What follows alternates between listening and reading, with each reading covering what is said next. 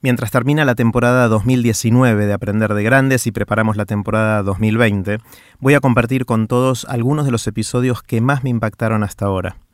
Los volví a escuchar y, como suele pasar con estas cosas, escuché cosas distintas de las que recuerdo de cuando los grabamos. Sentí algo parecido a cuando vuelvo a leer un libro. Por otro lado, cuando publicamos estos episodios originalmente, lo hicimos en partes. Ahora vamos a publicar cada episodio completo en una sola parte. Muchos de ustedes me pidieron que lo haga así. También les cuento, por si no lo vieron todavía, que desde principios de 2019 los nuevos episodios de Aprender de Grandes están disponibles también en video, para los que aparte de escuchar quieran también ver las conversaciones que tengo con gente que admiro. Simplemente busquen Aprender de Grandes en YouTube. Ahí pueden verlos y si quieren suscribirse. Si quieren dejarme sus reacciones o comentarios pueden hacerlo en cualquiera de las redes sociales de Aprender de Grandes. Sin más, acá va uno de esos episodios en los que aprendí mucho.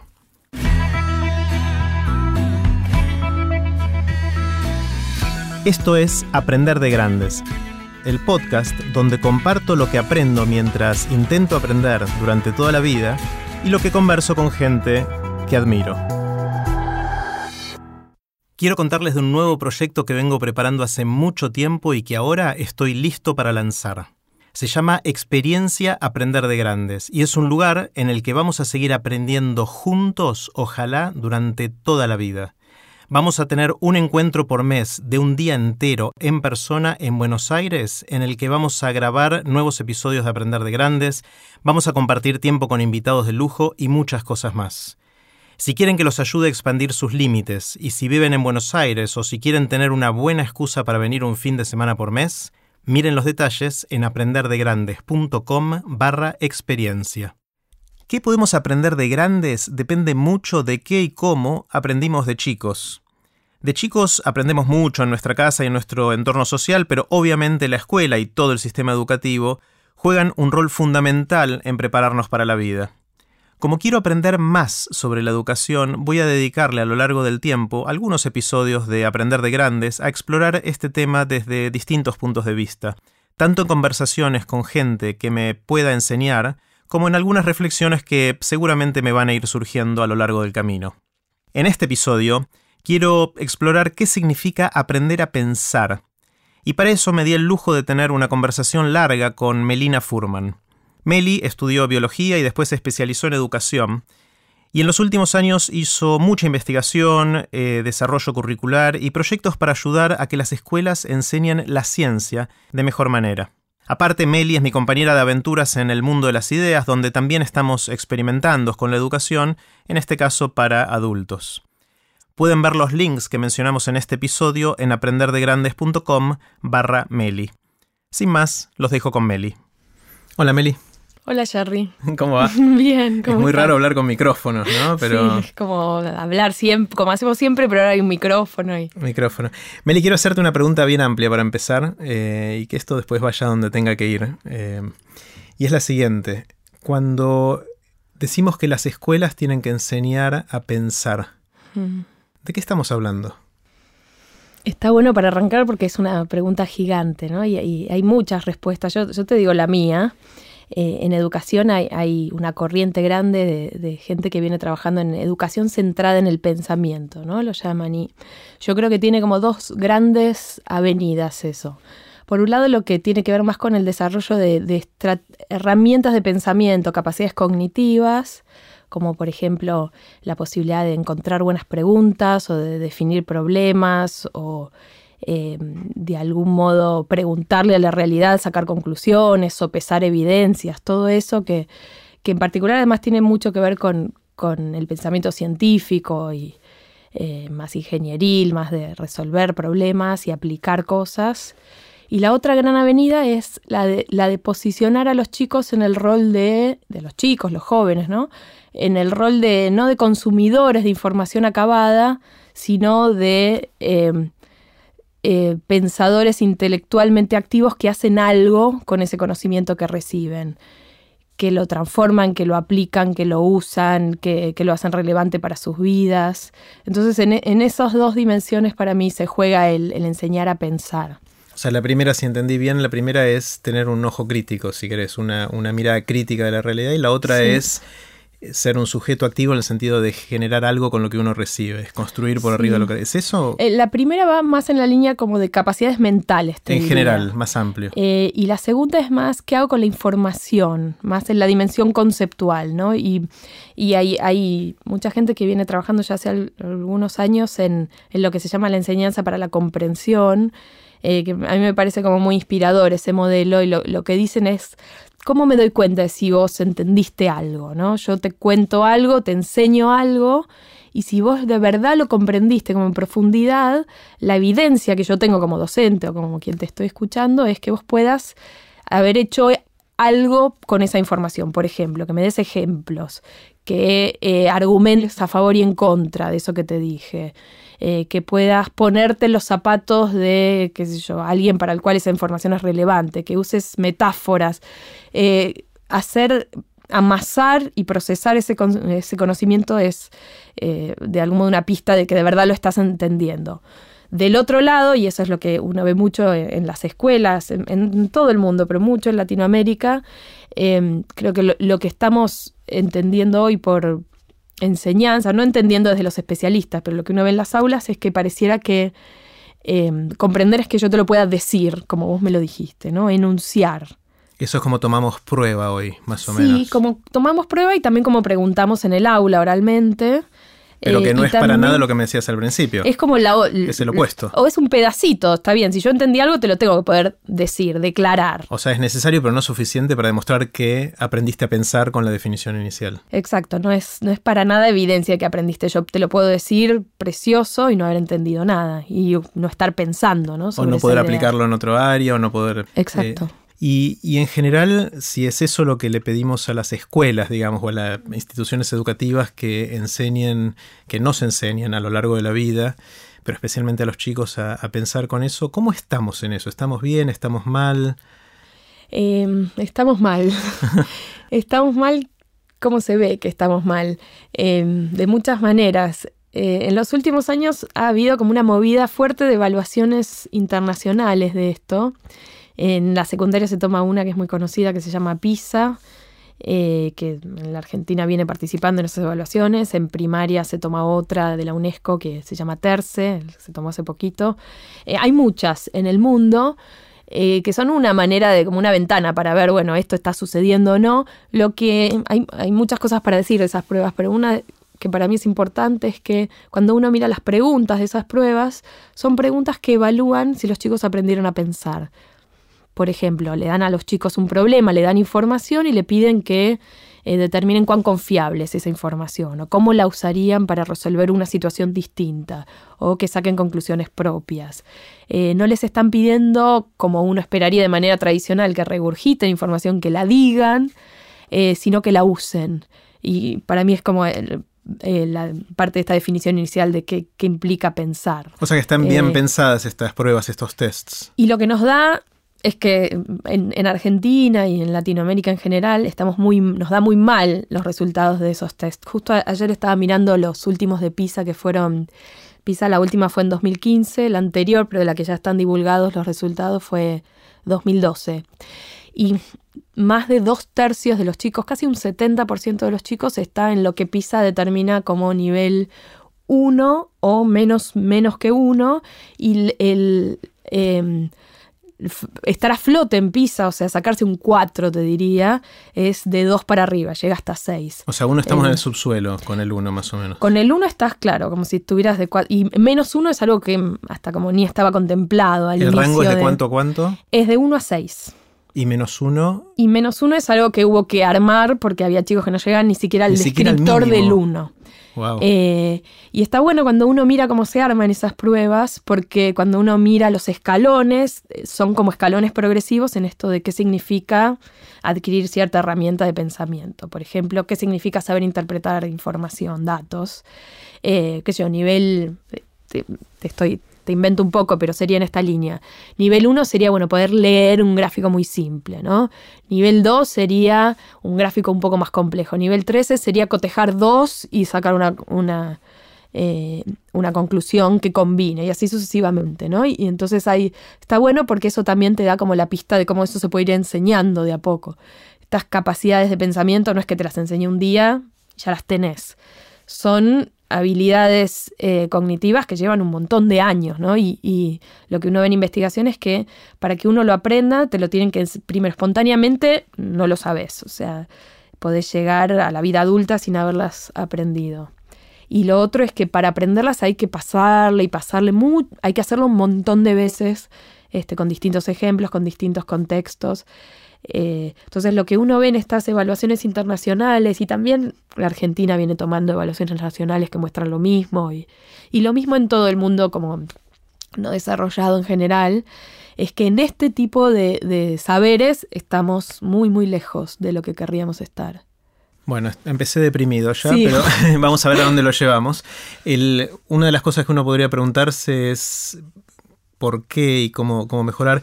Y, ahí trato de, pensar si el problema está en que nuestra sociedad, en nuestra región, América Latina o inclusive en Argentina, si el problema es en que no estamos de acuerdo que deberíamos enseñar a hacer eso, es decir, a pensar, o que sí estamos de acuerdo en eso, pero no estamos de acuerdo en cómo hacerlo, o que también estamos de acuerdo en eso, pero lo hacemos mal. ¿Dónde falla? ¿En qué parte de la cadena estamos fallando? Está buena la pregunta para salir del bajón del pesimismo. Yo creo que hay una muy buena noticia y es que cuando uno mira la letra escrita, los programas de estudio y el espíritu de qué es lo que eh, dice la comunidad educativa que hay que hacer, eh, dice que hay que aprender a pensar. O sea, si uno mira todos los documentos curriculares, los programas, en todos lados aparece dicho, y, eso yo creo que es una súper buena noticia. Estamos de acuerdo en que este es el camino que hay que recorrer, que hay que enseñar a los chicos a ser curiosos, eh, a ser críticos, eh, a sacar conclusiones propias, a debatir. Todo eso está como súper dicho en la letra escrita, no es menor, y es algo como de los últimos años, yo bastantes años ya, pero eh, o sea que el norte está, está bueno, como que está compartido. Yo creo que la falla es, y, por lo menos, y si uno entrevista a cualquier docente, a cualquier padre, cualquier ministro, lo que sea, creo que todos vamos a decir algo parecido y, nadie quiere que los chicos salgan repitiendo cosas que no entienden o como no, habiendo desarrollado pensamiento propio. Eh, para mí el hueco está en que es que no sabemos cómo, no es que no se sabe cómo hacerlo desde, desde la didáctica o la investigación, sino lo que no se sabe, creo yo, es cómo lograr que esto suceda de manera masiva en todas las escuelas. Cómo, o sea, los docentes obviamente quieren hacer esto y, en muchos casos sienten que en parte lo están haciendo, y seguramente en muchos casos sea verdad. Pero mi impresión de todos estos años de trabajar con profes, de maestros y profes, es que eh, lo que falta son como herramientas muy concretas de cómo se hace y que para, cada área tendrán como especificidades distintas. Pero ¿cómo hago para formar lectores críticos? ¿Cómo hago para formar eh, chicos que hagan matemática? No solo que resuelvan problemas así medio de memoria, sino que eh, de verdad puedan pensar sobre una situación eh, no tan estereotipada y puedan entender para dónde ir en ciencias. ¿Cómo lograr chicos que puedan preguntarse algo y traten de romperse la cabeza para ver cómo la respondo? es, es en ese en, esa parte como del proceso lo que falta, son como herramientas concretas. Y no es que no se sepa cuáles son, es, es la parte como del delivery, ¿no? Y de, la implementación. Está buenísimo. Em, me quedé pensando con esto de que estamos de acuerdo con el objetivo, al menos, tu buena noticia. Y mm, a veces escucho cosas que me hacen dudar de eso. Eh, entiendo la declaración de principios y, nadie te va a decir no quiero que mi hijo o, los chicos de nuestro país aprendan a pensar. O sea, es un casi es obvio que la respuesta va a ser positiva, pero está bueno que esté en los documentos, que esté registrado así. Sin embargo, eh, charlando con padres, eh, sobre todo de hijos adolescentes, amigos míos, mm. Em, que por ahí los hijos van a una escuela en la cual de repente un día hacen y van a un museo y relacionan cosas de lo que vieron con el museo, después los llevan a no sé dónde y van a hacer trabajo social basado en lo que aprendieron ahí, etcétera, que, que sospecho que va muy en la línea de ayudar a transferir o de, mm. usar las cosas que uno aprendió en otros lugares, que es parte de la definición de, de pensar esos mismos padres muchas veces dicen, che, fui a quejarme el colegio y les pregunté, che, ¿cuándo van a estudiar? O sea, esas cosas siento que suceden, con lo cual no estoy tan seguro que sea consenso absoluto de que hacia ahí tenemos que ir. Y sospecho que muchos de, mis amigos, o inclusive a veces por ahí yo lo hice también, eh, lo que estamos haciendo es contrastando nuestra propia educación, que hace 20, 30, 40 años pasamos por un sistema totalmente distinto, en el cual éramos envases en los cuales que había que llenar con conocimiento, y ahora estamos con otra cosa y vemos que nuestros hijos no hacen eso y nos preocupa. Entonces decimos, uy, ¿será la escuela correcta? ¿Por dónde, ¿Cómo lo ves? Sí, yo coincido en parte en eso. Eh, a mí me pasa mucho con esto de la enseñanza de las ciencias naturales, que los modelos en los que yo vengo trabajando implican mucho que los chicos hagan investigaciones, hagan preguntas, diseñen experimentos, recolecten datos. Y después lo que queda escrito en el cuaderno de clase no es un montón de eh, cosas copiadas del pizarrón. Quedan conclusiones, pero no quedan textos recontralargos. Y eh, a veces nos pasa con los padres y a veces con algunos docentes que sienten, bueno, pero ¿y la fotocopia cuándo se la di? ¿no? O el cuaderno está muy cortito. Eh, hay algo de eso que creo que es cierto, que, que todos venimos con la matriz puesta, el chip puesto de que aprender es tener como mucha data en la cabeza, mucho contenido yo igual disiento de algo en eso, ¿no? Porque creo que, hay algo falso en, hay algo falso en esa dicotomía de que o como la información o tenés las estrategias de pensamiento, sobre todo porque lo que tradicionalmente se entiende por tener información no es haber comprendido esa información, o sea, no es construir de verdad conocimiento, entender lo que yo te decía al principio, como en profundidad y poder hacerla propia, dar ejemplos, dar analogías, etcétera, etcétera, eh, sino una idea de información como eh, mucho más superficial, como que yo tengo, conozco algo y te lo digo eh, y eso implica que lo aprendí. Sí, hay algo de eso, me parece, sobre todo en la concepción de las familias y de algunos docentes y directores, de que aprender es llenarse de contenido, pero de contenido muy por arriba, ¿no? Muy abuelo de pájaro, que que no tienen nada que ver con haber entendido ese contenido, más allá de las estrategias de pensamiento, incluso como el conocimiento. Creo que por ahí todos decimos queremos que los chicos aprendan a pensar, pero todavía sí hay, hay un miedo de que ese aprender a pensar se vacíe de contenido. Y es imposible aprender a pensar sin haber entendido ideas en profundidad. Claro, claro. Mi sensación es que mm, esa, esa, visión superficial es cuando uno estudia último minuto para una prueba, responde textualmente lo que quiere el profe y al día siguiente se lo olvida. Claro. Con lo cual no hay mucho que pueda hacer con eso después, ¿no? Y lo grave es si en esa prueba te va bien después, ¿no? Porque eh, a veces el modo en que se está evaluando hoy hace que un chico que no lo entendió puede sacarse un 10. Todos nosotros, eh, si vos pensás en la secundaria o, en la secundaria de tus hijos, ¿no? Eh, ¿Cuántas cosas, eh, en cuántas cosas te fue bien en, términos de notas, de que te sacaste un 10 o no te llevaste ninguna materia y de cuántas cosas no te acordás nada hoy?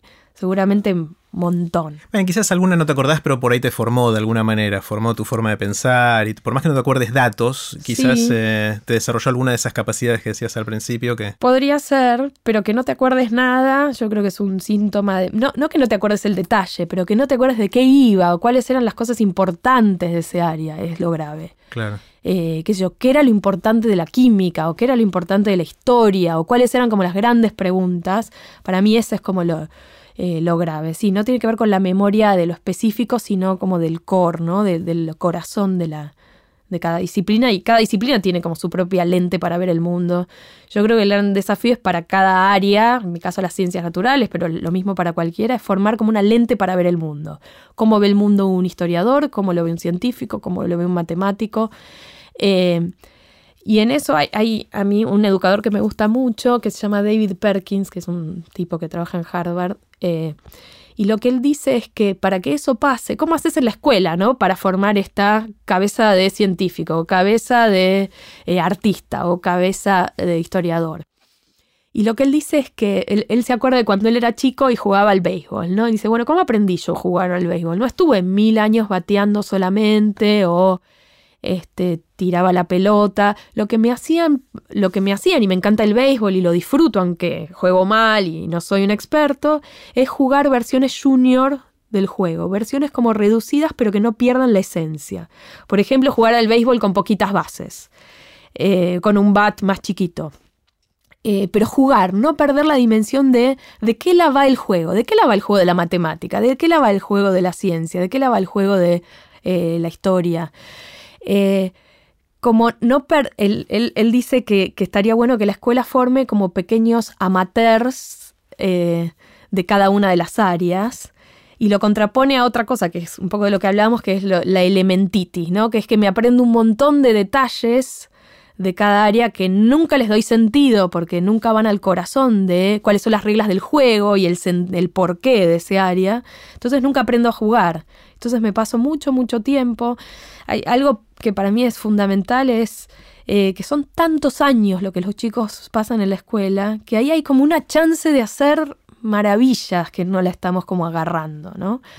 Em, en ciencias naturales, por ejemplo, ¿no? si yo te enseño todos los datos de la tabla periódica y te lo recontraprendes, o a equilibrar ecuaciones, o a lo que quieras, ¿no? pero nunca te enseño a eh, hacer una investigación propia o a que algo que te dé intriga, eh, ayudarte a entender este, eh, cómo, cómo, cómo resolverlo, cómo investigarlo. Nunca te enseño cuáles son las grandes preguntas de la biología o de la química, por qué nos da asombro ese, ese pedazo del mundo. Te, puedes pasarte horas y horas aprendiendo cosas superfluas, pero nunca te enseñé cómo jugar al béisbol, nunca te enseñé a hacer ciencia. A mí una, una, de las cosas que me está fascinando últimamente es la historia. Eh, estoy leyendo bastante, inclusive voy a hacer algunos otros episodios de Aprender de Grandes enfocado en, en cómo aprendemos la historia. Y, mi paralelo cuando te escuchaba estaba tratando de decir, bueno, ¿cómo se aplica esto que, estás diciendo en, la historia? Y sería el contraste entre saberse fechas y batallas y nombre del general y ese tipo de cosas, versus entender cuáles son las grandes fuerzas de la historia a lo largo de, la historia de la humanidad y que hizo que ciertas civilizaciones florezcan, otras eh, colapsen y ¿Es eso? ¿Es esa la visión? Es eso, es exactamente. ¿Y cuáles eran las, posiciones de los distintos actores de esa historia? ¿Y qué hubiera pasado, aunque sea empezar a pensar qué hubiera pasado si hubieran ganado unos versus los otros? Tratar de ponerte... Y, esto que suena como muy abstracto, eh, es como muy fácilmente aplicable en la escuela pensando, bueno, a ver, en vez de saberte, qué sé yo, en, en los detalles de la Revolución de Mayo. Es bueno, a ver, escribí una carta como si vos fueras Mariano Moreno, explicando qué te desvelaba y por qué una serie de cosas te parecían injustas y cuál era tu visión de la República ideal. Eh, es tratar también un poco, lo hacemos mucho como en, conciencias, ¿no? Ponerte en los zapatos de, en ciencias naturales del que lo vio por primera vez, el que se hizo la pregunta. en el caso de la historia es tratar de entender Em, cuáles eran los desvelos y los sueños y las preocupaciones de los distintos actores del proceso. Y también en historia entender también qué eh, cuáles son las evidencias de que las cosas, de que el cuentito fue así o asá, ¿no? No es mi área, no soy experta, pero tratar de entender eh, cuáles son las fuentes que te dicen eh, cómo fueron esos procesos, ¿no? De, ver fuentes primarias, ¿no? Ver cuáles eran los diarios de la época, los registros, empezar como a, a vivir un poco más las disciplinas. Hay otros autores que a mí me gustan mucho, son dos antropólogos, eh, y Wenger se llaman, escribieron un libro que se llama Cognición Situada. Y lo que hicieron los tipos fue seguir a eh, distintas profesiones y, y, sobre todo profesiones que tenían como el modelo aprendiz maestro y tratar de entender cómo aprende uno a ser cocinero o a ser sastre o a ser científico o a lo que sea. Y eh, lo que ellos concluyen de un montón de estudios de caso, está es súper lindo el libro, es que eh, justamente lo que, lo que realmente te enseña a construir esta lente de la historia, de la ciencia, de la matemática, de lo que sea, es eh, un aprendizaje vivencial donde vos vivís las prácticas auténticas de la disciplina. Y esto que está, nada, como si fuera, si yo quiero ser chef, vivo las prácticas auténticas de todo lo que implica ser chef de la mano de alguien que lo, es, es un O sea, voy con alguien que es un experto y hago como que estoy sombra de esa persona, o sea, lo, sigo. Sí, o me, si me hace como vivir las distintas prácticas eh, de ser chef, de cocinar tal cosa o pensar una receta, no sé, lo que fuera. El desafío, y en educación se viene hablando de esto hace un tiempo, es cómo hacer que esas prácticas auténticas sucedan en la escuela también, lo más auténticas posible. Y hay pistas en ese sentido. Lo que yo te decía es, bueno, enseñar matemáticas desde el punto de vista de hacer matemáticas implica que los chicos, guiados por el maestro, no será un matemático profesional, pero la verdad es que no importa, eh, tengan que resolver problemas que tienen más de un solo camino para resolverlo. Y entonces tengan que debatir entre sí cuáles son los mejores caminos para resolver ese problema. Eh, tengan que argumentar por qué eligieron el suyo. Eh, tengan que ver que muchas veces las cosas tienen más de una solución, tengan que vivir la matemática, vivir la historia, vivir la ciencia. O sea, estamos lejos de eso, pero hay como mucho desarrollo desde la didáctica en esa línea que para mí eh, yo no lo, no lo veo tan lejano. De nuevo, hay escuelas que lo hacen y después por ahí el padre siente que, uy, pero no me sabe los nombres de todos los vocales de la, eh, de la Revolución de Mayo. Y no, Meli, me contabas de los resultados de PISA, de esta, esta prueba o este test internacional que se hace para evaluar eh, cuánto los chicos están aprendiendo a pensar y que se hace en, muchos lugares del mundo, y cuán mal nos va a la Argentina en particular o, a la región, en América Latina, en, esos tests. ¿Quiénes son los países que se sacan buena nota? Bueno, hay como dos grandes grupos de países que se sacan buena nota. Uno son los asiáticos, y yo creo que se sacan buena nota por distintos motivos, así que ahora charlamos de eso, pero eh, son los asiáticos, bueno, China la viene rompiendo en las últimas dos, no China entero, Shanghai, pero eh, Singapur, eh, los, países asiáticos les, viene yendo muy bien y también los nórdicos más Canadá. nórdicos serían Suecia, Finlandia, Noruega. Suecia. Y suben un punto, bajan, ¿no? Pero lo, importante es como ver más o menos en qué, en qué plano del mapa está, ¿no? Uno, de hecho, Latinoamérica está como bloque abajo de todo. Eh, hace, poco ahí se empezó a lanzar la, la, OCDE, que es la Organización para el, Desarrollo del Comercio el Desarrollo Económico, es como la organización que la administra. Eh, armó algo que se llama PISA D, PISA for Development, porque una de las cosas que pasaba con Latinoamérica y con otros regiones del mundo en, desarrollo, es que PISA no capturaba lo que los chicos sí sabían. Eh, lo que nos mostraba es que eso que se de eso que estábamos evaluando, se, está evaluando, estábamos como recontra lejos. Pero para establecer un gradiente de qué es lo que sí y tratar de ver si iba mejorando, no había como herramienta, no estaba calibrado el instrumento. Empezaron a darse cuenta de eso. Yo justo estuve en Panamá hace poquito y estaban eh, presentando el PISA D. Ellos van a hacer el PISA D más el PISA normal como para Argentina está participando del PISA normal para ahora. Es como toda una declaración, una confesión, decir, bueno, voy a hacer PISA D, ¿no? Porque es decir, mm, no, este, me tienen que evaluar con esto que es un poco más fácil de algún modo. Eh, las malas lenguas dicen, bueno, PISA para pobres. Horrible, pero, pero hay algo de eso, ¿no? En particular, Panamá van a tomar a los chicos que están fuera de la escuela, desescolarizados, que está justo conversando con ellos de cómo los van a traer para, eh, hacerles rendir el PISA D y tratar de entender un poco mejor. Pero yendo a los que les va bien, em, en, los países asiáticos hay muy buena enseñanza, pero una enseñanza que, en muchos sentidos todavía es fuertemente tradicional.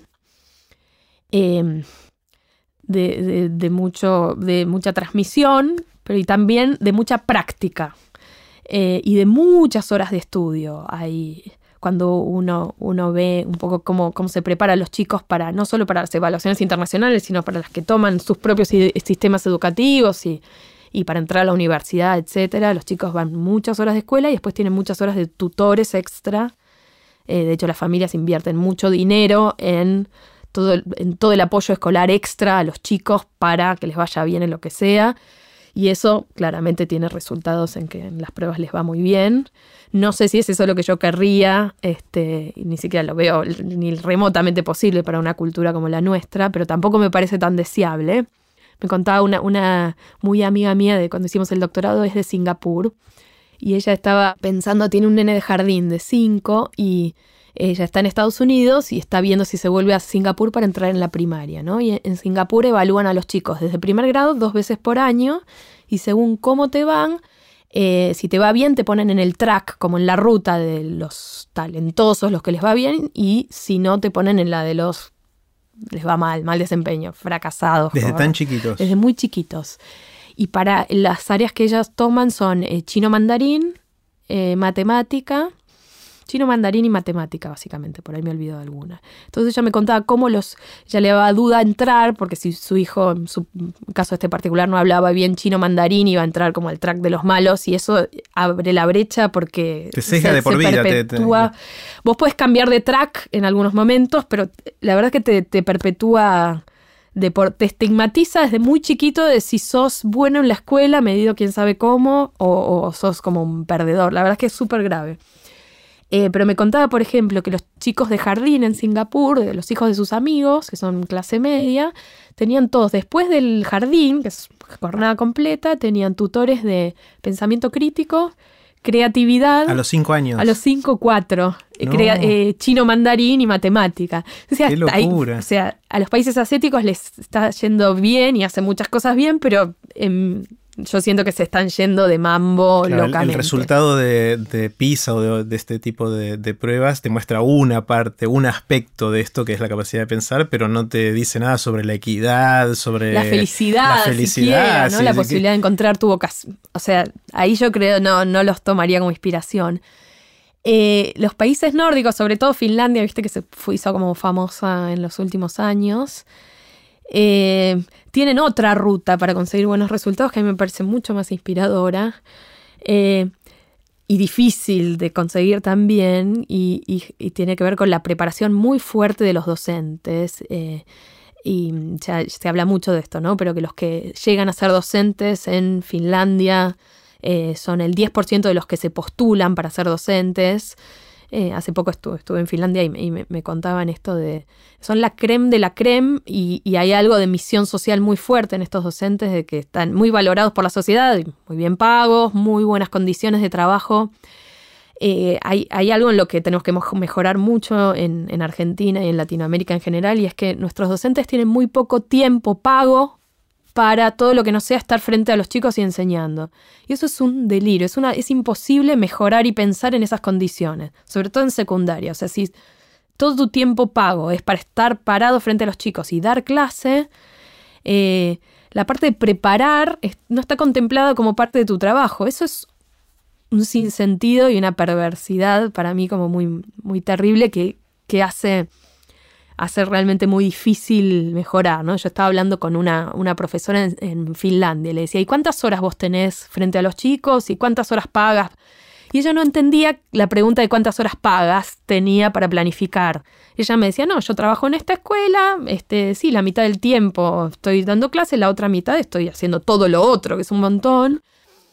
Eh, no era como relevante la pregunta de contar las horas, porque era, su trabajo era ser profesora con todo lo que implica y hacerlo con la mejor calidad posible.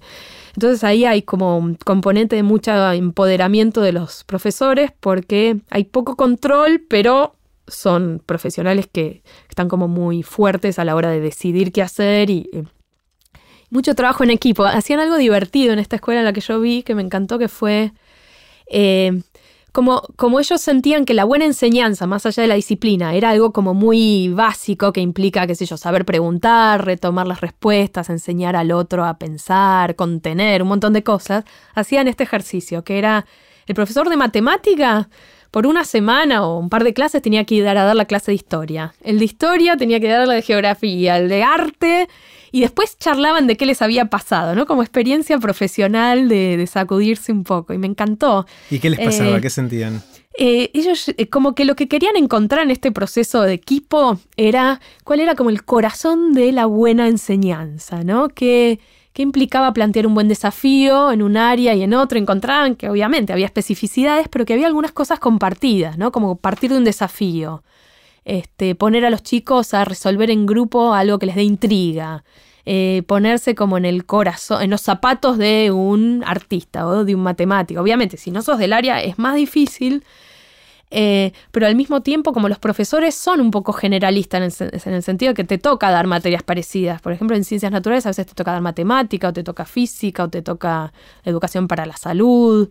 En ciencias sociales pasa lo mismo, en muchos colegios como que te, sos medio pieza eh, movible, entonces ellos están fascinados, a mí me pareció como muy, muy jugada la experiencia, eh, para mí fue como una señal de cómo hay como un espacio de experimentación pedagógica, ¿no? Y creo que los buenos resultados de estos países vienen por ahí, y que son como profesionales que están mirando con ojo curioso la enseñanza. Volviendo por un segundo a nuestra región y a la Argentina, eh, los resultados son muy malos. Eh, a pesar de que estamos de acuerdo en qué deberíamos lograr, eh, ¿son malos en todos lados o hay algunos lugares, algunas escuelas, algunas regiones, algunas provincias donde dan mejor? Es muy buena pregunta. Justo hicimos hace poco un estudio con, varios colegas de, la Universidad de San Andrés sobre los resultados de PISA en distintas escuelas, ¿no? Y lo que se ve es que a las escuelas privadas les va mejor que a las públicas, eh, un poco mejor, pero sí les va mejor. Eh, se ve que no hay chicos argentinos en este nivel 5 y 6 de destacados, o sea, ni chicos individuales. Ni chicos individuales. Hay muy poquitos en otras regiones de Latinoamérica.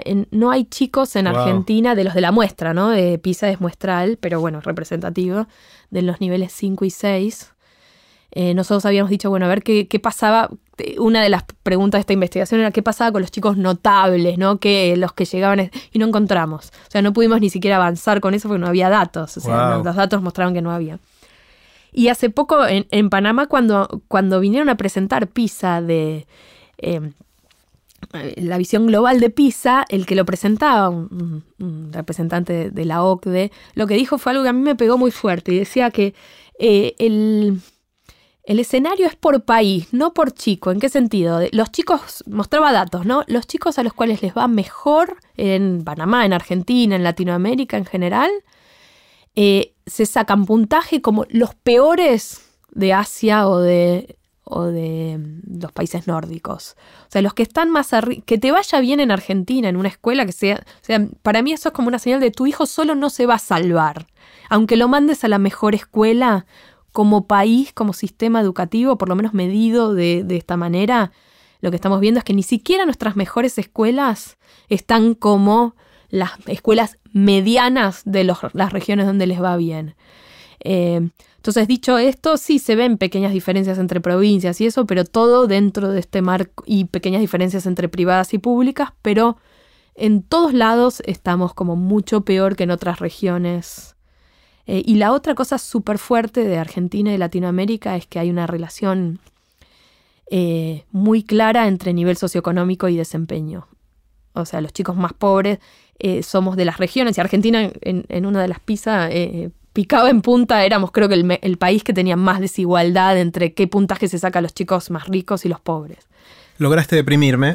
¿Otra eh, vez? Sí, así que vamos a ver si cómo salimos del bajón. Y eh, cuando empezaste dijiste, bueno, más o menos estamos de acuerdo en que hay, en que, hay que hacer, más o menos sabemos cómo deberíamos hacerlo, mm. pero nos abruma la inmensidad del problema y de la cantidad de gente involucrada y, todas las dificultades. ¿Cómo empezamos a abordarlo? Pensando en esto como, como sociedad, como país, como región. Eh, seguramente todos estaríamos de acuerdo que esto es una de las cosas más importantes que tenemos que lograr. Estamos mal, sabemos hacia dónde tenemos que ir, pero hacia, ¿cómo es el primer paso? ¿Hacia dónde vamos? Está buena la pregunta. Yo creo que hay dos estrategias, guerrilla y la masiva, ¿no? Universal y las dos son importantes y hay que hacerlas a la vez. ¿no? Guerrilla es eh, los programas que son como más piloto de frontera, con una escuela, con 5, con 10, con 100, de pocas. Yo vengo trabajando en esa línea en los últimos años, tratando como de mostrar que esto es posible en la realidad en todas las escuelas. Eh, y, e ir atacando como de, a poquito, e ir eh, por lo menos en, en, algunas escuelas, cada vez más, pero de a poquitas, ir como mostrando que se puede y haciendo que se pueda, o sea, haciendo lo posible. Eso es uno, y para mí está bueno eso de, en la medida en que la sociedad civil, las ONGs, este, incluso los, em, que yo ayer estaba conversando con un grupo de empresarios y, y hablábamos de todas las iniciativas en las que las empresas y las ONGs se juntan con el sistema educativo de distintos municipios y como que se ponen a tratar de, desde las bases hacer que las cosas mejoren y funciona. Para mí eso es fundamental y tiene que haber cada vez más. Y al mismo tiempo el cambio que te mueve la aguja es el cambio a nivel masivo. Em, y, ahí yo me estoy metiendo en, algo en esa línea en el Instituto Nacional de Formación Docente, que es el que se encarga de, formar a los que van a ser docentes, eh, lo que se llama formación inicial, y a los que ya son en, ejercicio. Y hay un programa que, que, ya tiene unos años que se llama Nuestra Escuela, en el que se, eh, se trabaja con todos los directores y ahora también va a ser con los docentes de, todo el país, de, la, de jardín primaria y secundaria.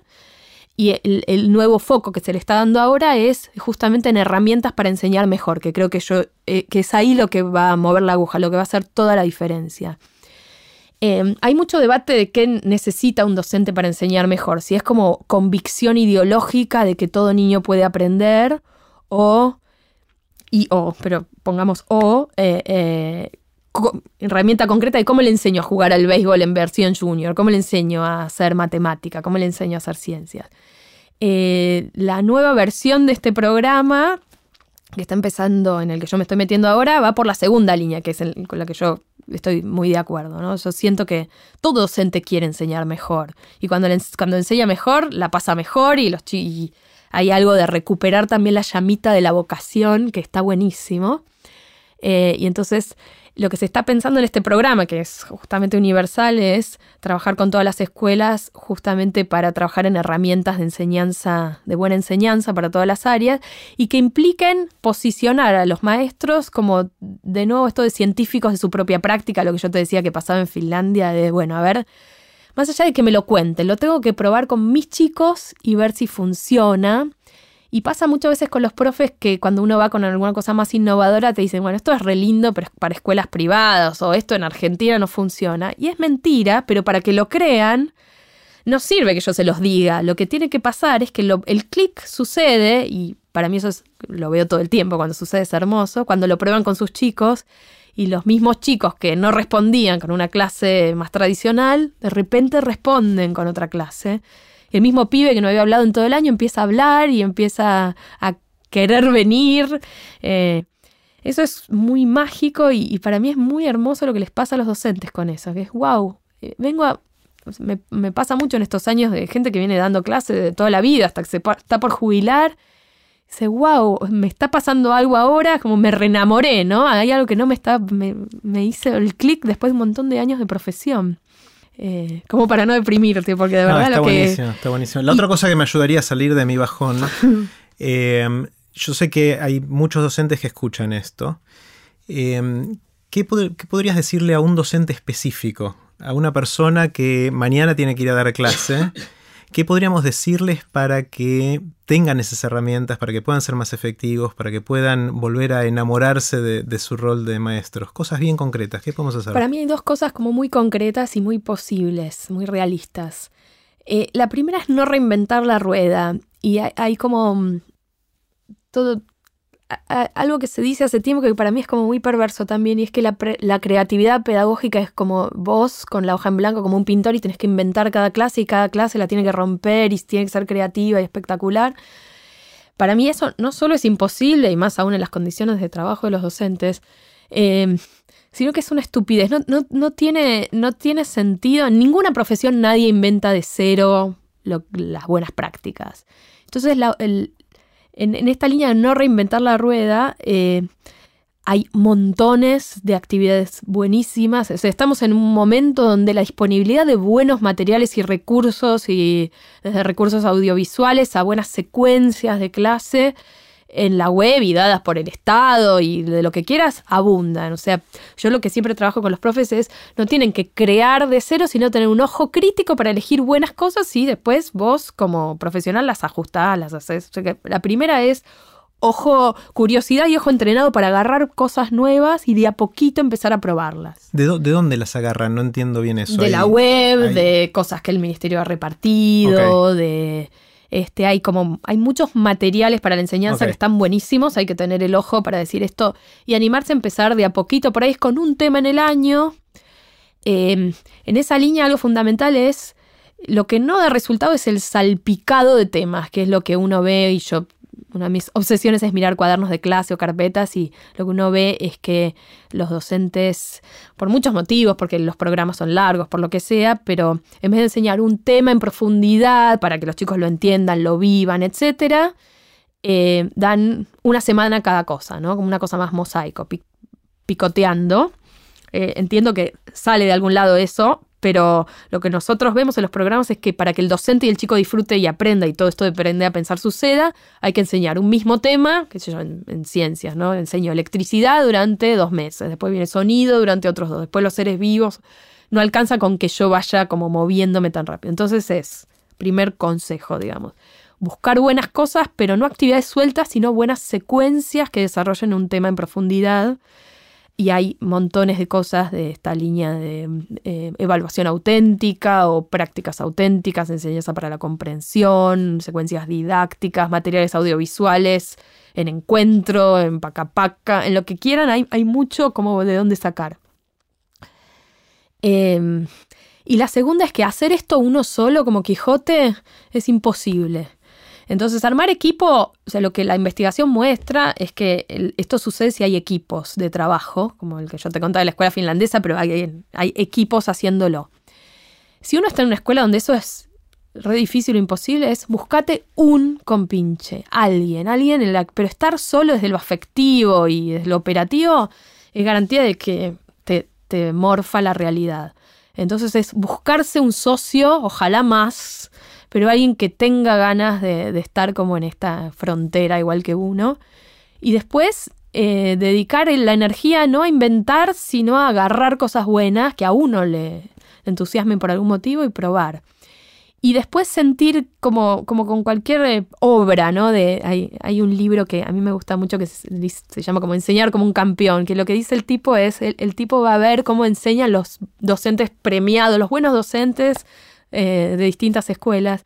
Y lo que dice es que estos docentes toman a la docencia, no es, la docencia no es un don, que hay, alguna gente es como muy talentoso, muy natural y es docente de alma, eh, que le sale. Pero en cualquier caso, es, yo, yo, creo que tiene razón este tipo, que es que eh, se llama Lemou de apellido es como, la docencia es más como una artesanía, donde vos vas, él dice, bueno, un escultor hasta que realmente esculpe bien le da el cincel una y otra y otra, ¿no? Como decían en Karate Kid, limpia, lustra, hay que practicar.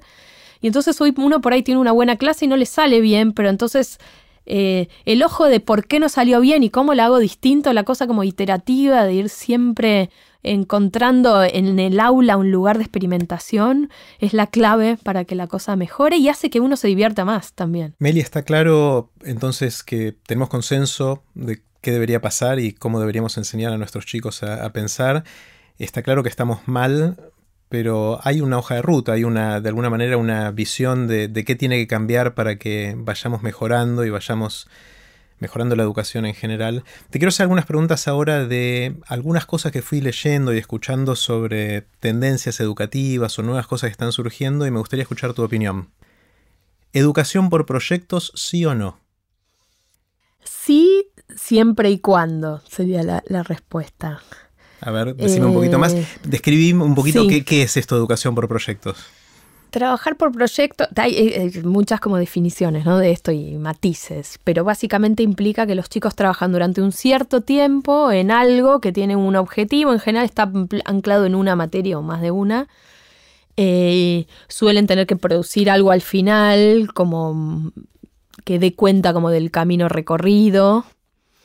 Eh, y yo creo que si eso está sostenido en, suponete que haces un proyecto de historia, en las, en, o sea, el que sea un proyecto no te garantiza que esté bueno.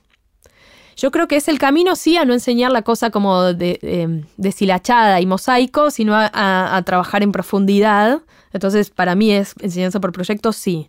Pero los proyectos tienen que estar buenos. Así que, ¿qué quiere decir esto? Tienen que estar eh, anclados en lo lo realmente importante, las preguntas esenciales de cada disciplina.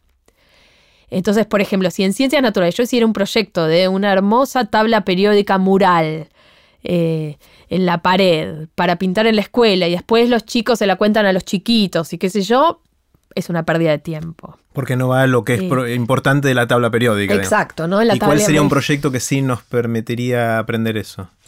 Eh, o eso u otra cosa, no hace falta que sea A ver, te cuento, a ver, alguno de. Volvíamos, ¿no? Como la, a la Revolución de Mayo, ¿no? Eh, me acuerdo de un proyecto que hizo un, amigo nuestro, Ariel Merpert, H en la, en la ORT, donde eh, lo que hacían era que los chicos, en particular usaban Twitter, usaban nuevas tecnologías, pero, pero es anecdótico trataran como de ponerse en los zapatos de los distintos actores de esa semana de mayo y a partir de lecturas donde tenían que fundamentar ¿no? el rol de cada uno, en, entrar como en un debate este, para, para justamente preparar esa discusión que se iba a armar en, los pies de Saavedra o de Moreno. Y entonces en ese proyecto hay que leer, entender, entender cuáles son las posiciones, producir algo que en este caso era como un intercambio virtual o después podía ser presencial.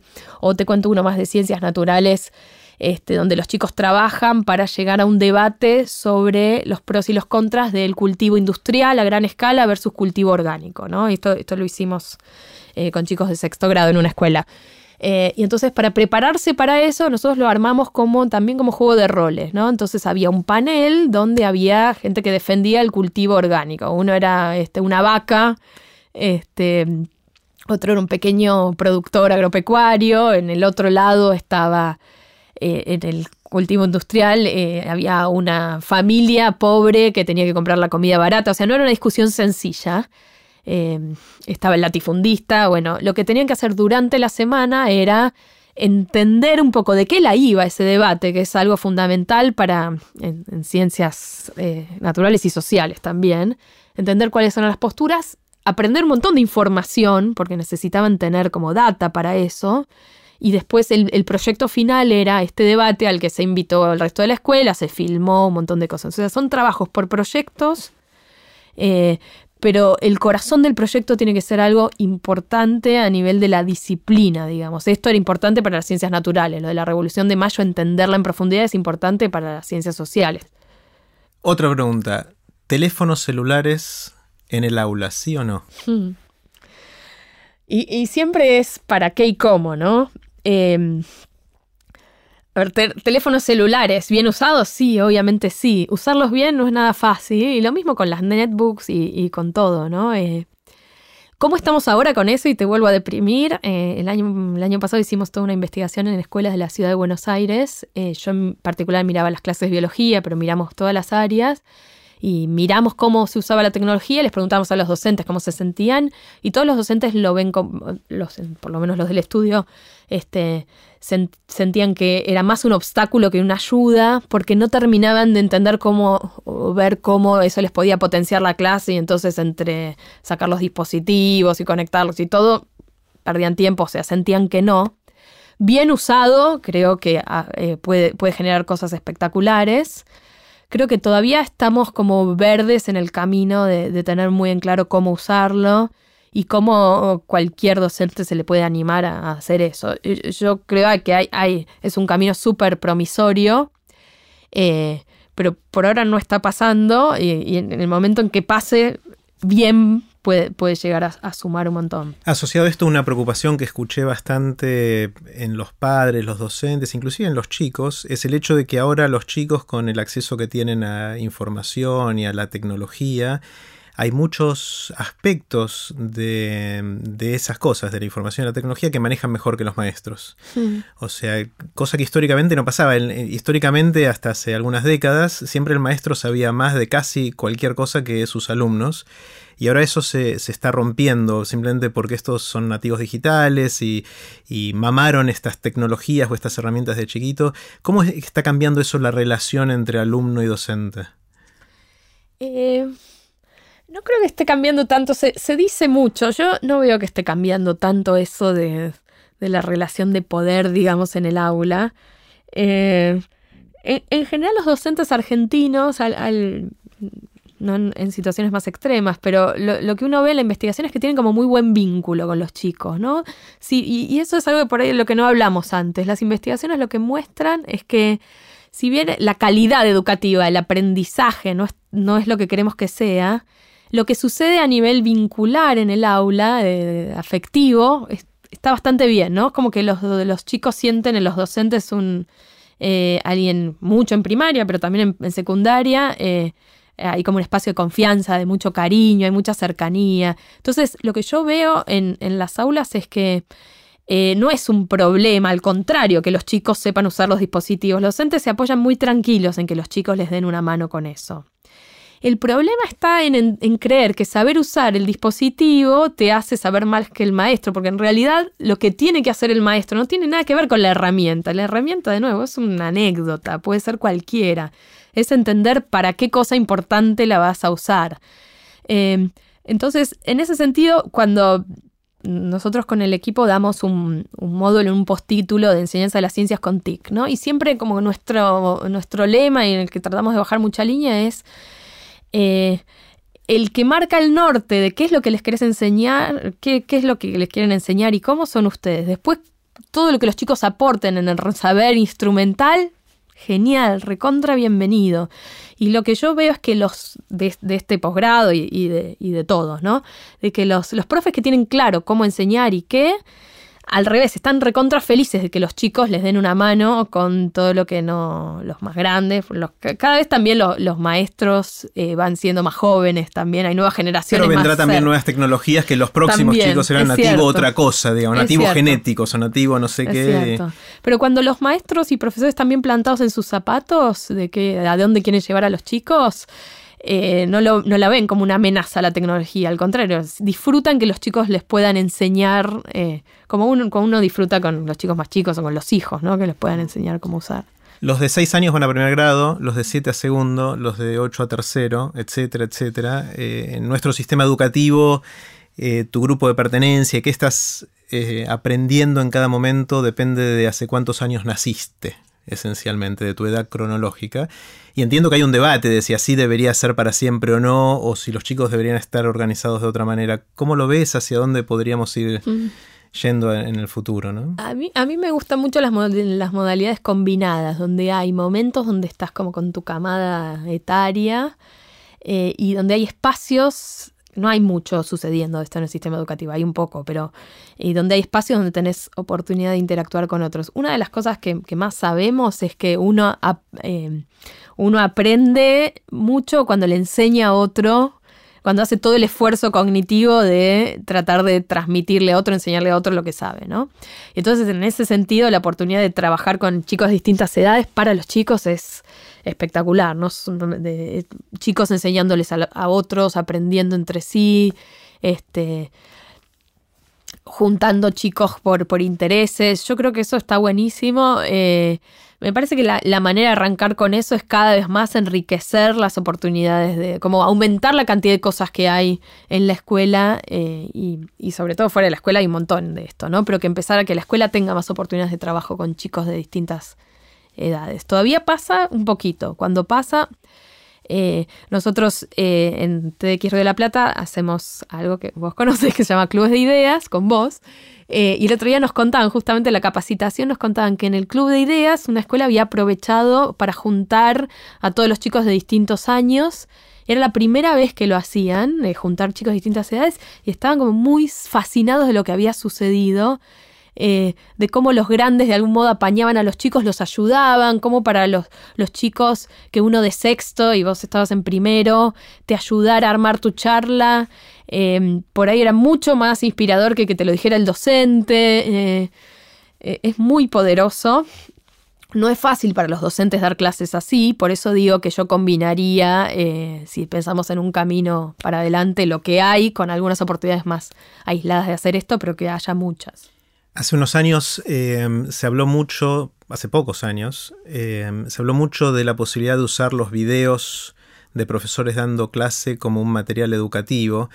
Em, apareció Khan Academy y muchas de estas otras iniciativas que se dedicaron a buscar, entre comillas, buenos docentes, docentes que tuvieran buena reputación, que dieran sus clases, ellos lo filmaban y entonces decían, che, ¿por qué no pensamos que quizás la mejor manera de usar el tiempo de los chicos con los docentes en la escuela no sea escuchar una teórica dado por un docente que quizás no es el mejor en lo suyo, no es el que este chico entiende mejor o cada uno de los chicos.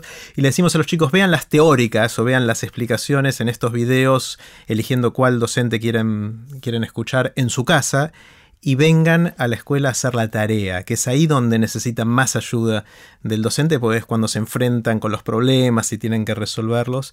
Eh, lo llamaron la clase invertida, era el aula invertida, no me acuerdo el nombre que, tenía.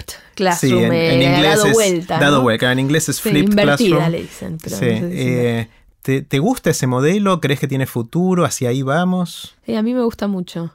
Eh, yo eh, realmente pienso esto que vos decías, que, el aprender a pensar, volviendo al principio, se produce cuando uno está uno mismo frente a un problema o algo que no le sale, que tiene que descular alguna información que tiene que terminar de interpretar y, para eso hace falta un otro que te lleve de la mano, un guía, un docente y eso lleva tiempo y es personalizado y es difícil. Entonces, cuanto más tiempo le dediquemos a eso, mejor. La parte de la transmisión de información es como la, este, justamente la que, la que podría quedar un poco para el hogar. Eh, buenísimo si es alguien inspirador. Con esta salvedad igual, ¿no? Que, que cuando alguien te cuenta información, em, no es que te la cuenta una vez como en un video y ya está. En, esa, en ese contarte tiene que haber un, también un diálogo de ida y vuelta para que te vayan acompañando con todo esto que no entendiste o que necesitas como un poco más de doble clic o de profundidad. Entonces yo veo al rol del docente no solo ayudando en la resolución de los problemas, sino eh, haciendo también de mediador entre esos libros o esos videos y la comprensión de los chicos, ¿no? O sea, es como, un intermediario, eh, no para... estos videos es lo mismo que podríamos decir de un buen libro, ¿no? Eh, el que tiene que ayudar a terminar de descular qué significa esa información, a construir sentido, es alguien que te tiene que llevar más de la mano que alguien que te lo cuenta una vez y está uno un video de tantos minutos para todos, ¿no? Entonces, es como flip classroom, clase a la vez, pero, pero también en, en como en, eh, en, la bajada de, esos, de esa información de los videos o de lo que sea. Em, paredes o no paredes, es decir, escuelas em, metidas mirándose a sí misma y para adentro, o escuelas más integradas con los pueblos, las, ciudades, los países. a mí me gustan las, las escuelas integradas con la comunidad, con la sociedad civil, con los padres. Hay experiencias súper interesantes de eso en muchas partes del mundo, eh, donde desde los padres que vienen a contar lo que hacen hasta chicos que van y hacen trabajo comunitario. Hay, en Argentina hay mucho de eso también, por ahí todavía no está tan establecido a nivel masivo. Cuanto más de eso, mejor. Sí, sobre todo volviendo a esta cosa de que la escuela te tiene que preparar para la vida real.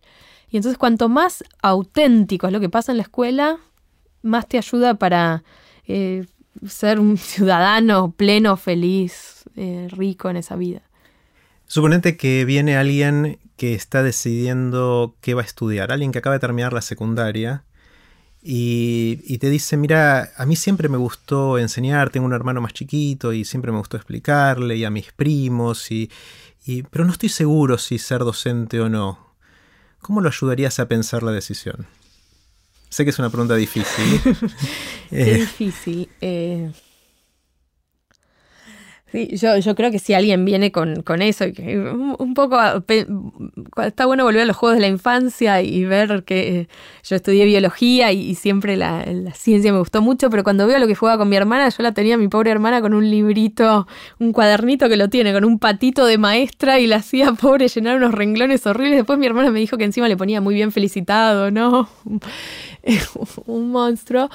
Eh, yo creo que cualquier persona más allá de, docencia o qué, tiene que hacer lo que de verdad en la profundidad de su ser tiene que ser. Entonces, si viene alguien y me cuenta eso, para mí el camino es la docencia y después habrá que pensar si son chicos chicos, si son chicos más grandes, si es en la universidad, si es dar clase y también armar programas. La educación para mí, lo, lo fascinante de la educación como campo es que tiene como tan, podés pintar con tantos pinceles.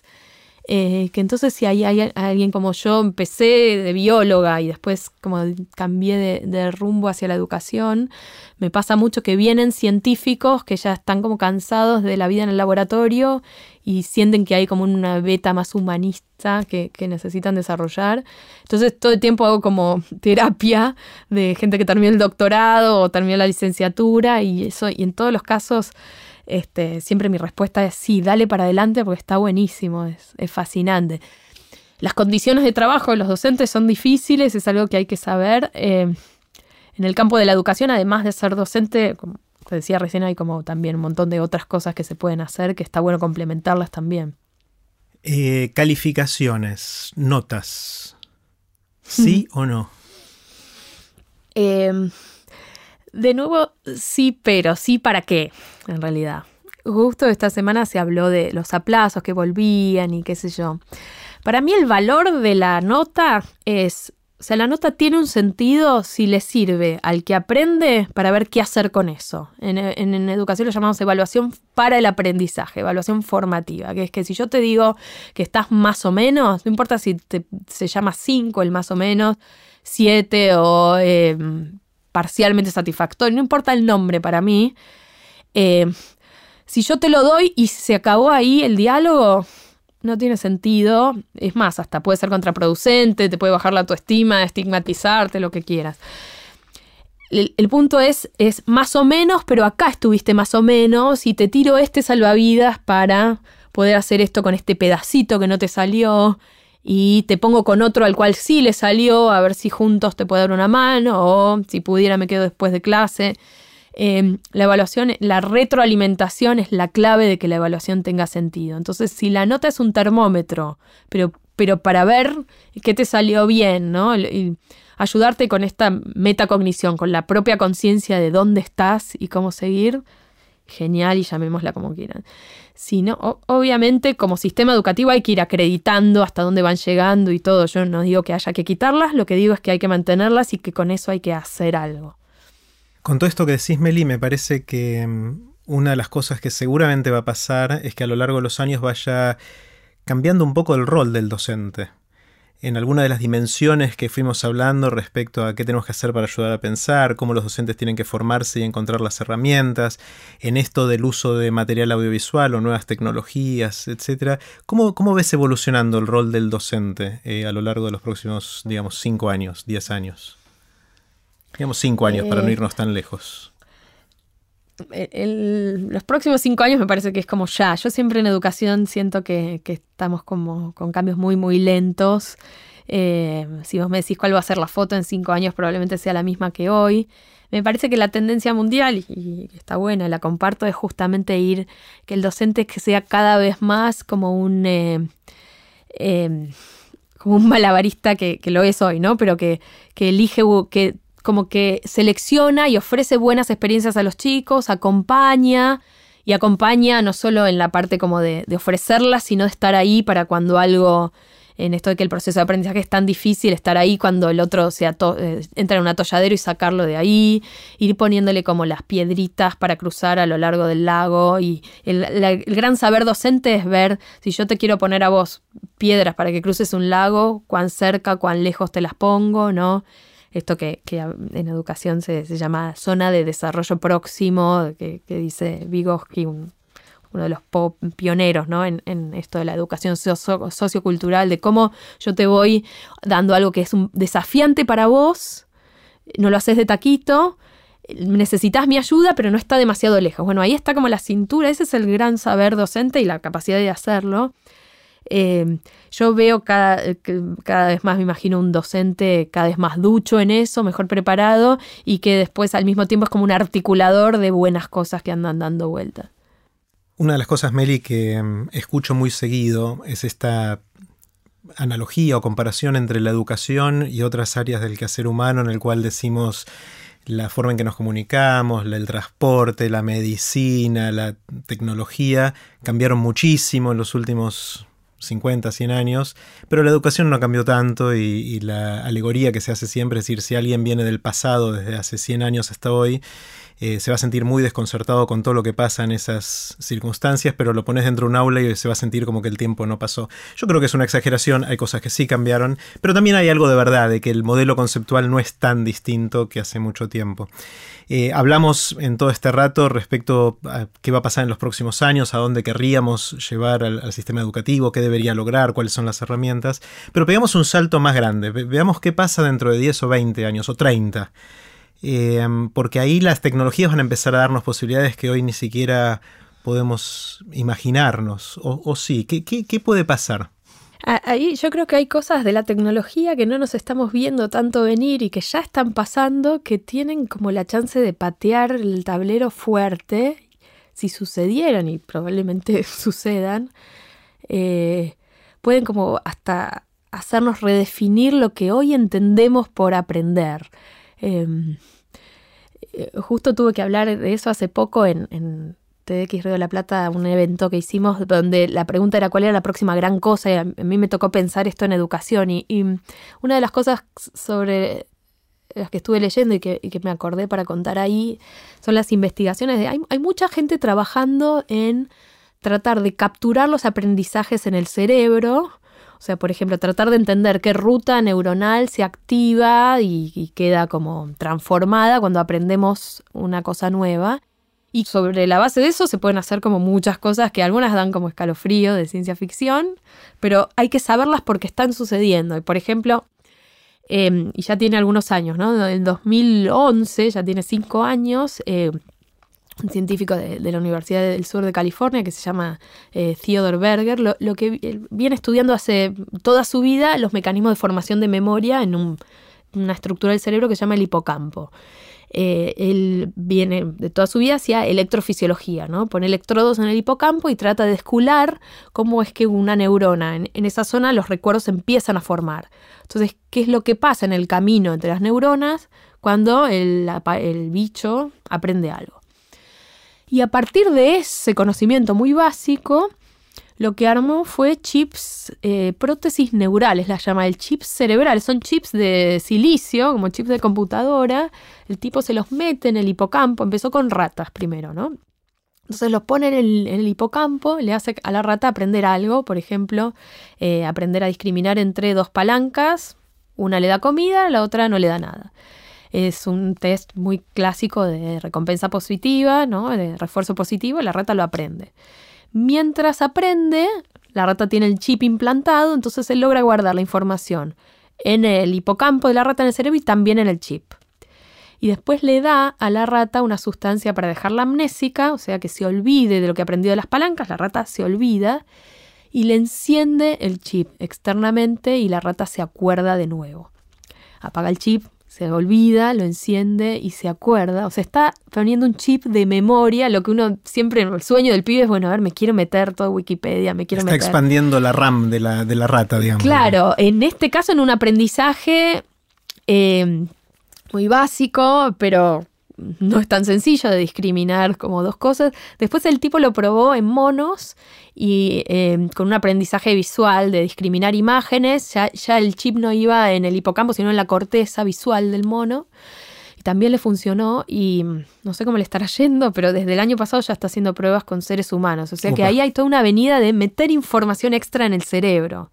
Que después vendrá la pregunta de si después con esa información que hace el cerebro, qué tiene que ver la información, como hablamos al principio, con el aprendizaje más complejo. Pero eso probablemente pase.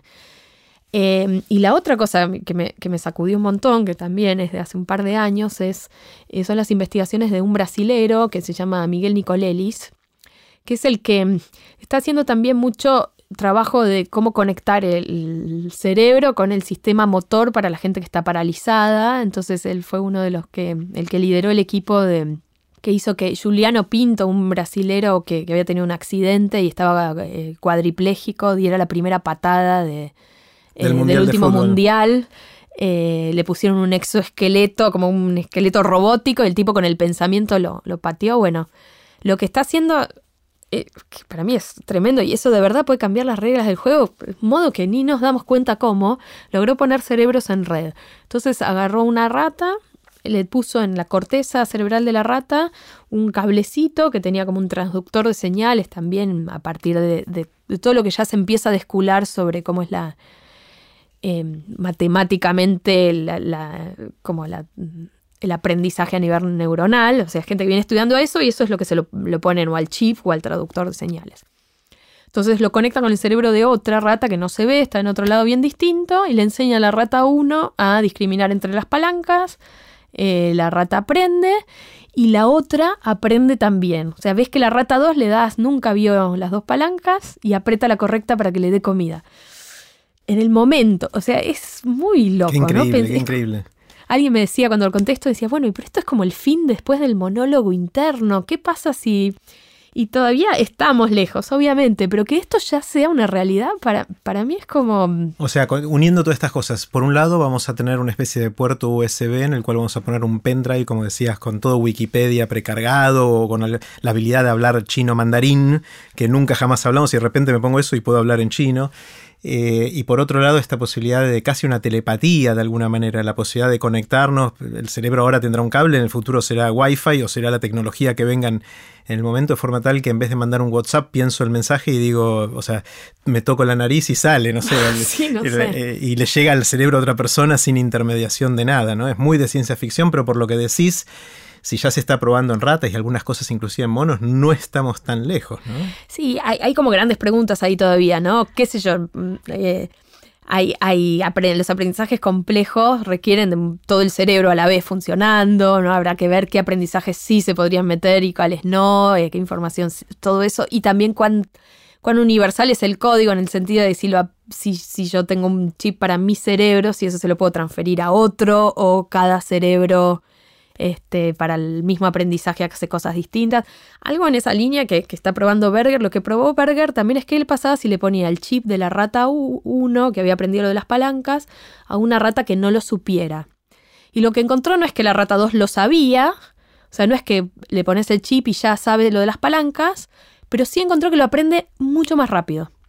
O sea que hay ahí algo de transferencia de, chip de uno a otro. Así que ahí hay como una hay un montón de gente, hay unos tipos eh, que se llaman Liu y Ramírez que dieron una charla TED buenísima sobre también la, implantación de memorias falsas. Em, ponen a, una rata en una caja, le enseñan que la caja esa le da un shock eléctrico. Entonces la rata frisa, se pone como em, tiesa, ¿no? Paralizada, no le gusta. Y ellos logran marcar las neuronas que guardaron esa información. Entonces la ponen a la rata en otra caja, suponete caja roja que no tiene shock eléctrico ni nada, le activan esas neuronas que guardaron y la rata frisa. Siente que la rata, o sea, nunca estuvo en esa caja y le da miedo porque siente que le va a venir el shock eléctrico. Todas cosas que las veíamos en las películas, pero a nivel eh, muy básico todavía ya está. Ah, no, está muy lejano para que empiece a afectar nuestras vidas eso. Eh, bastante increíble.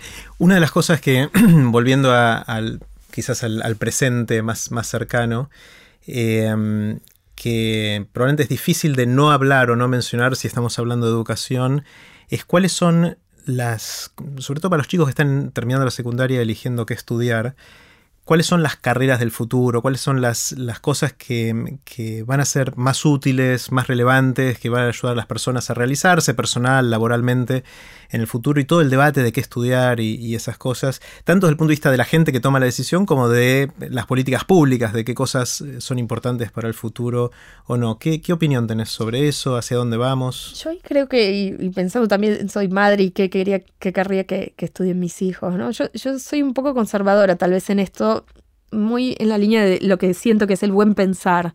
Yo siento que lo que, lo que hay que desarrollar en la carrera que sea son buenas como buenos fundamentos de pensamiento, buenas herramientas básicas de pensamiento que después te permitan abordar la incertidumbre de los problemas que se vienen. ¿no? Yo te diría eh, ir más por el lado de la ingeniería básica que ser community manager, que es algo que sirve hoy por ahí en cinco minutos, este, no. O sea, más que ir a las carreras del futuro por las tecnologías más nuevas que hay hoy o las nuevas profesiones que hay hoy, yo sería, iría por el lado totalmente contrario, que es ir a las bases, ¿no? Al pensamiento profundo, a, ser versátil y aprender a aprender desde tener una, una formación muy fuerte en en alguna disciplina que ahí será la que me parece que eso tiene que alinearse 100% por la vocación, con la vocación. Yo tengo mellizos y, eh, ¿sabes? ¿No? Y, son totalmente, son muy chiquitos, ¿no? Anda a saber qué, es de cada uno de ellos, pero claramente son muy distintos de, temperamento y de lo que les interesa. Uno es claramente como más artístico y el otro te diría que es como más ingenierito, no sé, qué será de ellos en unos años, pero... Eh, si yo al que es más artístico lo mando a estudiar ingeniería, por más que sienta que eso te genera ciertas bases de pensamiento para hacer cualquier cosa, yo creo que es un error. Entonces, y, viceversa, ¿no? Más allá de que hay que desarrollar otras capacidades, pero en cuanto a la vocación, yo creo, que tiene que ser una mezcla de, un saber como muy fundamental, muy, muy clásico, te diría, eh, y alineado a tu deseo.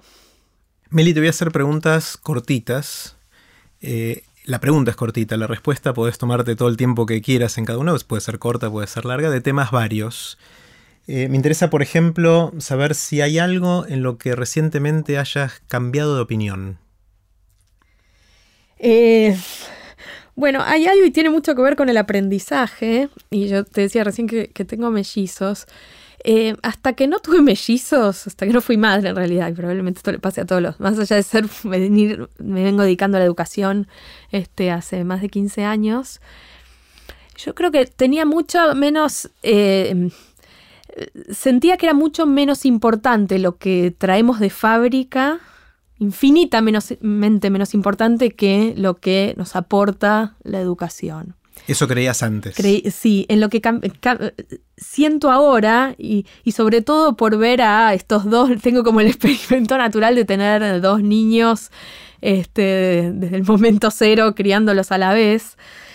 Em, que son súper distintos en intereses, en, en qué le sale mejor a uno y qué a otro, en, deseos y habilidades. Y es como muy impresionante ver cómo, cómo hay una especie de perfil cognitivo, te diría. Y de, desde que eran muy, muy chiquitos. Desde muy, muy, desde que nacieron. Em, en estos años siento que hay algo de cómo venimos de fábrica que es como una matriz fundamental, nada menor, sobre la cual todo lo otro se va, se va construyendo. Y si me hubieras preguntado hace cuatro años, te hubiera dicho eh, que no, que, que era 99% adquirido en la educación. Y eso que soy bióloga, pero te hubiera dicho 99. Y sí, siento que, hay algo muy fuerte ahí de, de qué es lo que uno trae. Eh, con lo que uno viene, ¿no? Qué bueno. ¿Tenés, Meli, alguna opinión fuerte sobre algún tema que creas que sea muy distinta a la opinión de la mayoría de la gente? Otra pregunta difícil. Sí. No, no tanto. En, en, educación, no sé si tengo alguna opinión muy radicalmente distinta. E, en educación debato mucho, no soy la única que lo pienso, pero debato mucho eh, justamente contra esto que, decía al principio sobre qué tiene que qué, es ser un profesional de la, de la, educación, de la docencia, cuánta ayuda, cuánta pista, cuánta herramienta hay que dar al otro para que enseñe mejor. Y me peleo mucho con los que lo que sienten que, que la buena formación de los docentes es como dejarlos eh, libres para que solos, medio como por las suyas, sean profesionales críticos. Me parece que eso es como un error y me da como bronca. Porque hace falta más seguimiento, hace falta ayudarlos. Hace, hace falta ayudar mucho como para cualquier profesión y eso no minimiza. Y yo eh, siento que es distinta esa opinión. No, insisto, no soy la única que la comparte por suerte, pero, pero a mí me, me da bronca la otra opinión porque siento que es como eh, jodida en, términos de, lo, de, lo, que genera ese impacto real en la sociedad. Claro, claro. Em, ¿Qué te sorprende? ¿Qué te asombra? Eh, ¿Qué me asombra? Estoy, monotemática, pero me, me, asombra mucho ver cómo los demás aprenden. O sea, si bien es algo en lo que todo el tiempo estoy como pensando y qué sé yo, disfruto mucho, me da mucha como intriga y curiosidad ver cómo el, otro está aprendiendo algo que no sabía. Ese proceso mental que me lo imagino como pasando dentro de la cabeza, me divierte mucho. Me, y, por más que haya leído montones de libros sobre cómo se sucede, cuando lo veo en acción es como wow, ¿no? Y, más si son los nenes chiquitos. El proceso de aprender a hablar. Eh, es como más, es loco, es, como, es muy increíble que podamos hablar, por ejemplo, aprendamos a hablar y, y cómo e, ese misterio por el cual sucede eh, me sigue pareciendo como una, una cosa fascinante. Si alguien te despertara en la mitad de la noche y te sacudiera ahí en tu cama y te dijera, ¿de qué trabajas? ¿Cuál es tu respuesta inmediata? Nunca sé qué decir porque encima siempre lleno formularios y entonces a veces pongo bióloga, a veces pongo docente, educadora, no sé qué. Yo, yo creo que diría educadora, pero no sé, tengo ruido. Con eso me pasa con los... Hace poco había que, para el día del trabajo, había que poner la foto de que de qué eras, ¿no? En para el jardín había que hacer un mural de los padres y me puse con una lupa y puse científica. Así que estoy entre educadora y, científica, pero más como científica investigadora, ¿no? De, pero más como científica de la educación ahora, tratando de investigar en educación. Definitivamente, sí, no, no científica de la, biología. Está buenísimo. ¿Hay algunas lecturas, libros, eh, cosas que hayas escuchado que a lo largo de la vida te hayan formado, que hayan hecho que Meli sea hoy quien es? Eh, sí, montones. ¿Alguna, ¿Alguna que quieras eh, mencionar? Hay un libro que me, hizo decidir estudiar biología y creo que fue como el puntapié para... Después yo cuando estudiaba biología quería hacer neurociencia, después sentí que, no iba tanto por la neurociencia básica la cosa, pero Es un, libro de uno de mis ídolos, que es Carl Sagan, eh, que se llama Los, Los Dragones del Edén. Que si uno lo lee ahora es como eh, naif por ahí en algunas cosas que decía, pero a mí me partió la cabeza. Él hablaba de, de, de las distintas como etapas evolutivas del cerebro, el cerebro reptílico, nuestro cerebro más interno que controla como nuestras pasiones y comportamientos más básicos, desde el sueño, la vigilia, el hambre, eh, y cómo, cómo, eso se iba complejizando eh, a, lo largo de la evolución.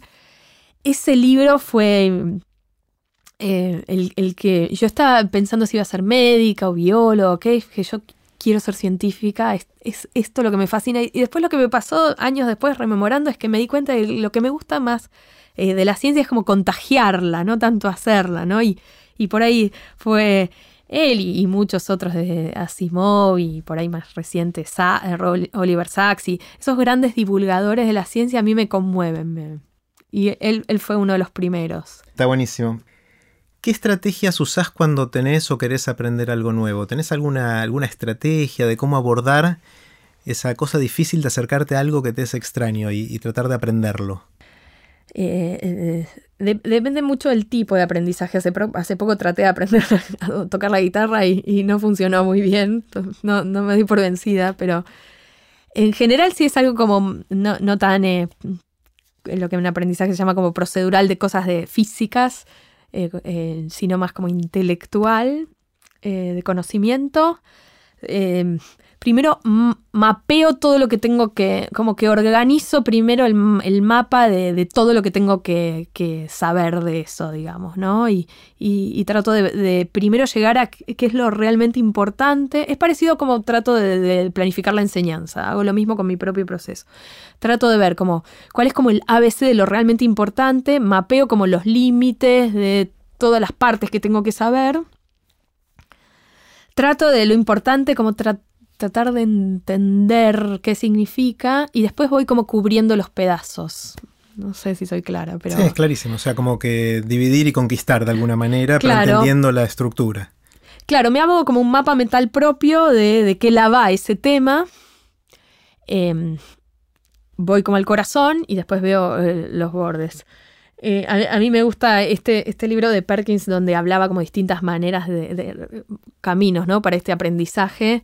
Y hay una que, hacemos poco, pero para mí es re importante y, uno lo hace poco porque no le gusta. Pero él dice, bueno, jugar las partes difíciles, ¿no? Si no te sale algo es como darle y darle y darle. No lo hago tanto eso, pero siento que ese es como uno de los caminos también para la práctica, que está como medio... No, tiene tan buena reputación como lo de practicar últimamente. Y ahí yo siento que hay algo que si, no lo hacemos no hay, no hay chance de que aprendamos cosas grosas, importantes. Meli, eh, si la gente quiere saber más de vos, seguirte, enterarte en qué andás, qué estás haciendo, qué estás investigando, qué estás desarrollando, ¿cómo puedes saber de vos?